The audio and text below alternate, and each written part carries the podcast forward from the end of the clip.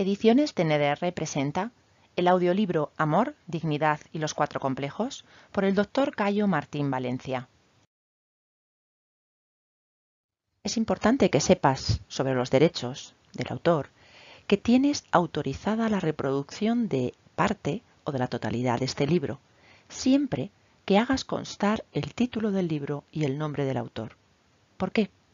Por los beneficios que puede aportar a la armonía psíquica y a la salud en general de toda la población. Si una gota de agua faltase, el universo tendría sed.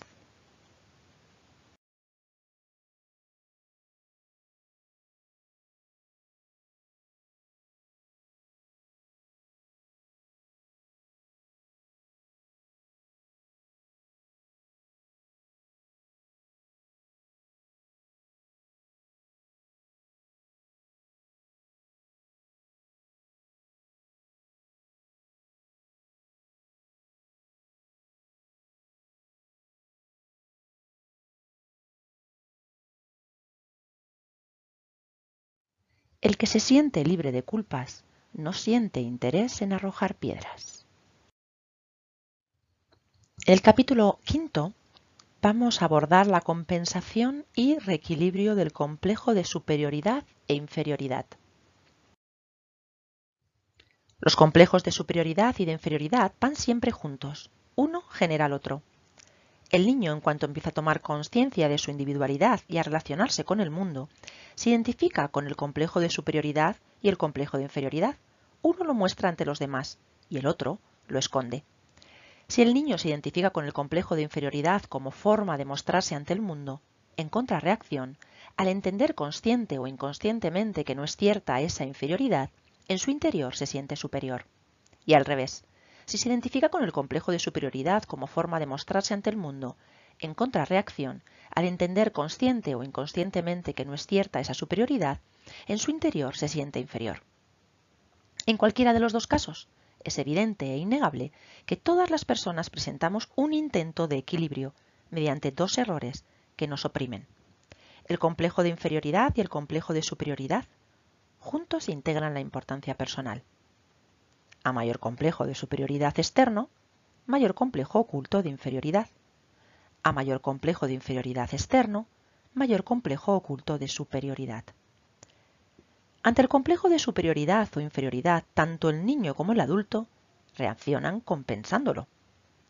Si el niño acepta los complejos de inferioridad y culpabilidad sin equilibrarlos interiormente con el de superioridad, no podrá abrirse paso, no podrá luchar contra el mundo, puesto que él es inferior, y un ser inferior no tiene derecho a reclamar nada a un ser superior.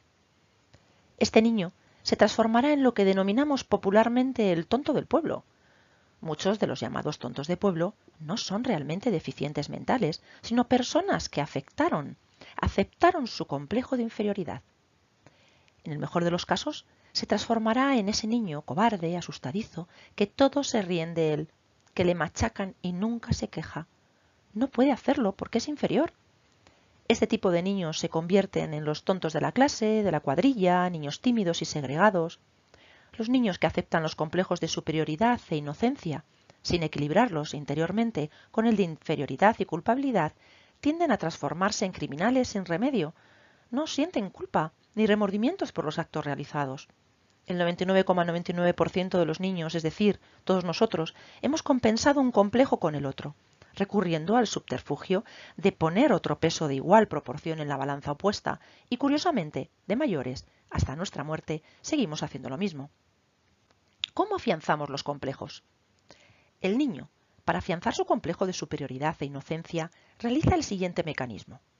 Encuentra aspectos de la vida para los cuales presenta capacidades mayores que los otros niños y se apoya en ellos para sentirse más. Se puede convertir en el más estudioso de la clase, el más gamberro, el más mentiroso, el más agresivo, el que mejor come, dominar a sus hermanos, transformarse en un deportista, hacerse fan de un equipo de fútbol, buscar una cuadrillita de amigos donde sentirse fuerte y despreciar a todos los demás, hacer faenas a los padres, a maestros o a los otros niños. Todo esto para demostrar que puede dominar y por lo tanto sentirse importante y superior. Los adultos seguimos con los mismos juegos de sentirnos importantes para compensar el sentimiento de complejo de inferioridad. El ejemplo más llamativo lo presentan los emperadores y dictadores. Si analizamos su personalidad, encontraremos siempre un fortísimo complejo de inferioridad que les lleva constantemente a demostrar al mundo que ellos son importantes, para lo cual no dudan en destruir, matar y pasar por encima de los derechos de cualquier ser y obligar a los demás a que constantemente les hagan reverencia. Recordemos que la dignidad se expresa o manifiesta en nuestras vidas bajo dos coordenadas, la humildad y la soberbia. La humildad la integra el complejo de inferioridad y el complejo de culpabilidad. La soberbia la integra el complejo de superioridad y el complejo de inocencia. El complejo de inferioridad genera en contrarreacción un complejo de superioridad. El complejo de superioridad genera en contrarreacción un complejo de inferioridad. Y los dos complejos, superioridad e inferioridad, acompañan durante toda la vida al ser humano. La soberbia no se da independientemente de la humildad y la humildad no se da independientemente de la soberbia. Toda persona que va de soberbio por la vida presenta oculta una humildad y toda persona que va de humilde por la vida presenta oculta una soberbia. Hay que decir que la soberbia y la humildad se dan juntas, en cada uno de nosotros.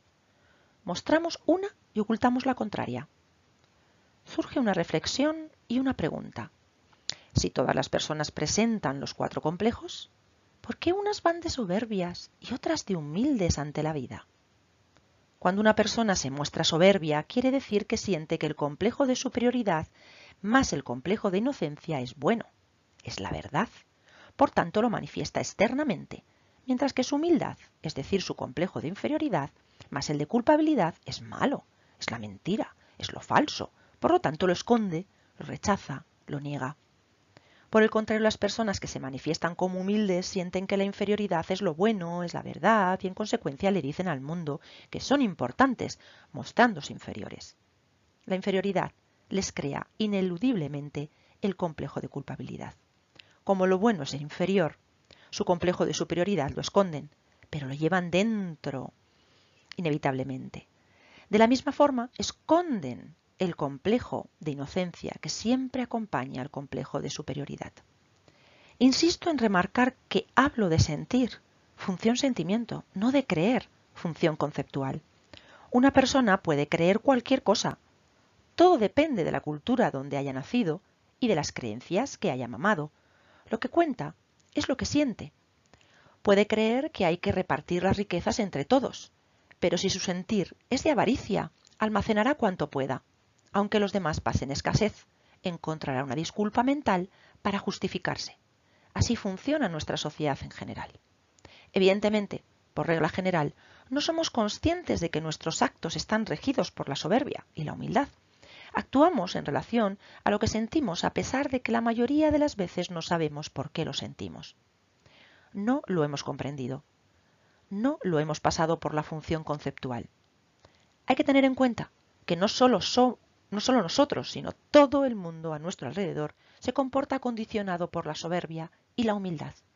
No tenemos modelos de dignidad para poder hacernos conscientes de nuestra realidad y cambiarla. La importancia personal profesional. Todos hemos compensado el complejo de inferioridad con el complejo de superioridad en alguna esfera de nuestra vida.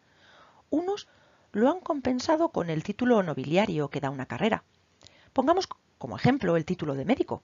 Evidentemente, no todos los médicos se comportan de la manera que voy a explicar a continuación. Por otra parte, soy consciente de que hoy en día esto está cambiando, pero es un buen ejemplo para explicar el concepto que quiero plasmar. Con frecuencia, el médico compensa su complejo de inferioridad con el complejo de superioridad, que da el propio título de médico, o simplemente potencia su complejo de superioridad. Se pone paternalista o inquisidor sobre la vida de los demás.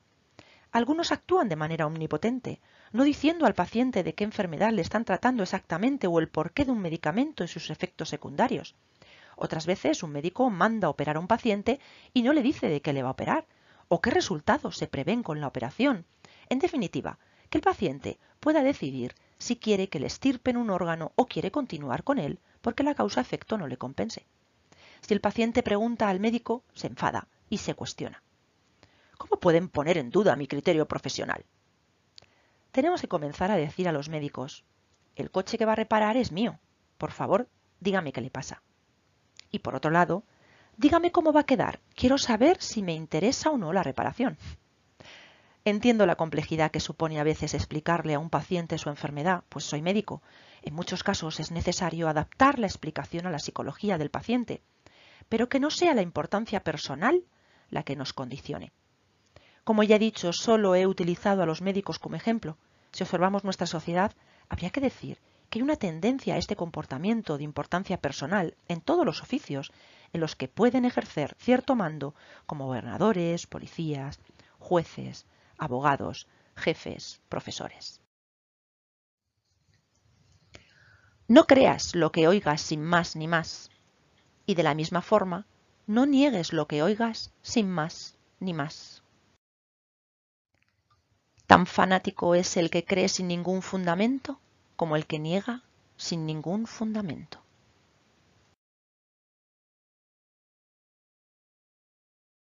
Siéntenos cercanos. Contacta por teléfono en el 644-038719 o en el mail específico de formación nuevo que es formaciontndr.gmail.com. Visita nuestra nueva web de formación www.formaciontndr.com para obtener mucha más información.